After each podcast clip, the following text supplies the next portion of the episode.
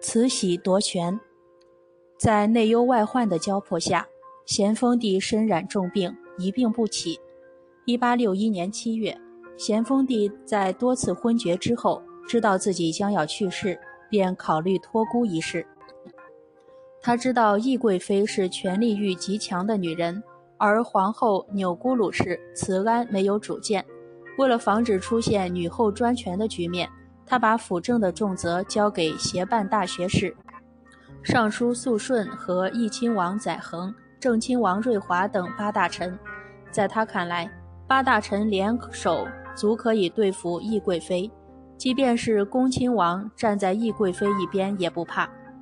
但是由于咸丰留下了御赏、同道堂两颗印章，便埋下了后宫垂帘听政的祸根。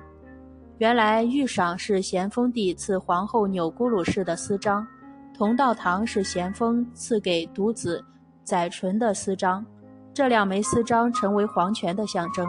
咸丰帝的意思已十分明确，那就是说用这两颗印章来制约八大臣。不久，八大臣上了一个极有利于懿贵妃的章书，尊皇后钮钴禄氏为慈安皇太后，尊懿贵妃。叶叶赫那拉氏为慈禧皇太后，幼帝的生母叶赫那拉氏原为咸丰的宫人，因生载淳而被封为懿贵妃。载淳继位后被尊为慈禧太后。时年二十六岁的慈禧有着极强的权势欲，很想个人把持朝政大权。咸丰在位时，慈禧曾帮咸丰帝批阅奏折，这给他提供了很好的学习机会。按照清朝家法，太后可以垂询国事，此所谓听政。慈禧利用此规矩，在先帝驾崩后，就向东宫慈安太后提出应废除顾顾命体制，而改为垂帘听政之制。慈安太后宽厚和平，不懂朝政，一切听慈禧的安排。贸然提出垂帘主张，必然会招致大臣的反抗和轻易的不满。慈禧于是开始拉拢恭亲王奕欣共商计策，两人一拍即合。一八六一年十月，皇室护送咸丰灵柩回京，两宫太后携幼帝载淳先到北京。十一月二日，慈禧发动政变，以幼帝之命令发布上谕，解除载衡、瑞华、肃顺的职务，并处以死刑，同时宣布两太后垂帘听政。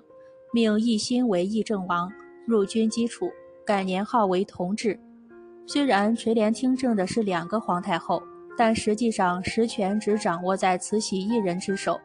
由于得到多数文武大臣的支持，又采取了不与株连的明智政策，所以政局没有发生重大动荡。这次政变应发生在辛酉年，因此被称为辛酉政变。从此。慈禧便掌握了清王朝的政权，他依靠曾国藩、李鸿章等组织的汉族地主武装，勾结外国侵略势力，先后镇压了太平天国及其他几处起义，使清王朝的统治得到暂时稳定。中日战争中，他一味求和，幻想列强出面干涉、调停，导致了甲午战争的失败，与日本签订了丧权辱国的马关条约。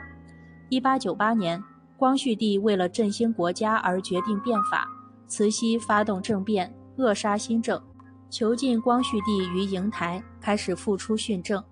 一九零零年，八国联军入侵北京，慈禧携光绪帝出逃西安，并于第二年签订了丧权辱国的辛丑条约。